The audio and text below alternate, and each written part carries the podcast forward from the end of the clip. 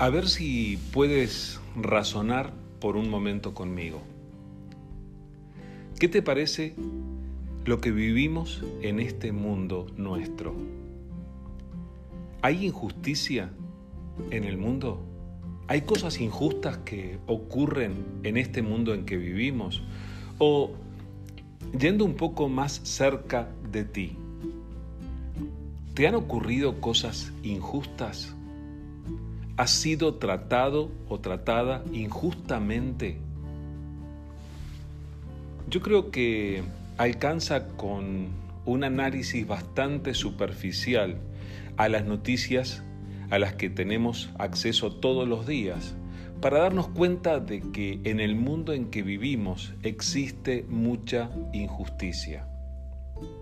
En el mundo en que vivimos hay tráfico de personas, en el mundo en que vivimos hay abuso de autoridad.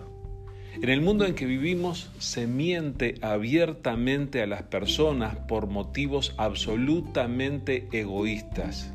Vivimos en un mundo en el que se mata, se roba y simplemente podemos decir hay injusticia.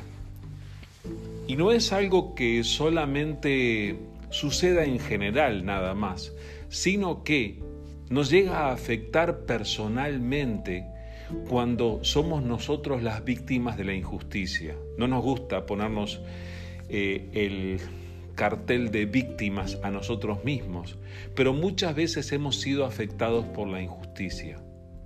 Algunos de nosotros hemos sido traicionados, algunos de nosotros hemos escuchado mentiras, algunos de nosotros nos han prometido cosas que luego no han cumplido. Te ha pasado a ti, ¿verdad? Te ha ocurrido a ti.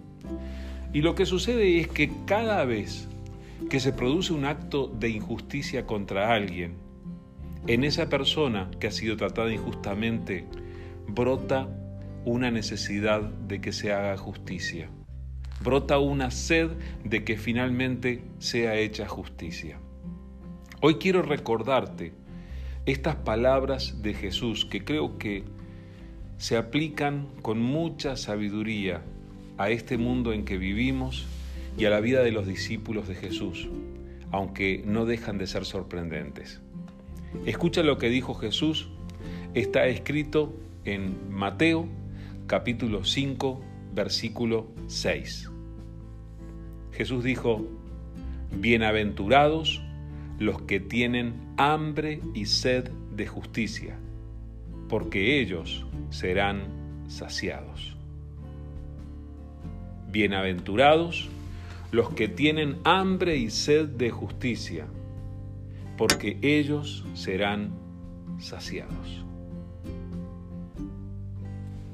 Es bien interesante lo que dice Jesús, ¿verdad? En medio de sus palabras está el reconocimiento de que existen personas que anhelan que se haga justicia. Los que tienen hambre y sed de justicia somos nosotros los que en algún momento hemos sido tratados injustamente. ¿Eres tú una de esas personas? Que, que tiene hambre y sed de justicia? ¿Eres tú uno de los que reconocen ese deseo profundo de que llegue el momento en que se haga justicia? Hay una promesa tan clara de Jesús aquí. Jesús dice que aquellos que tienen hambre y sed de justicia van a ser saciados.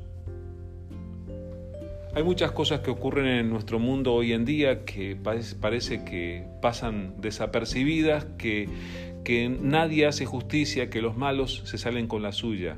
Pero existe un Dios que tarde o temprano va a hacer justicia. Y si tú eres de los que tiene hambre y sed delante de Dios, yo quiero recordarte estas palabras que Dios dijo por medio del profeta Isaías en Isaías 55. A todos los sedientos, venid a las aguas. Y los que no tienen dinero, venid, comprad, comed. Venid, comprad sin dinero y sin precio vino y leche. ¿Por qué gastáis dinero en lo que no es pan y vuestro trabajo en lo que no sacia?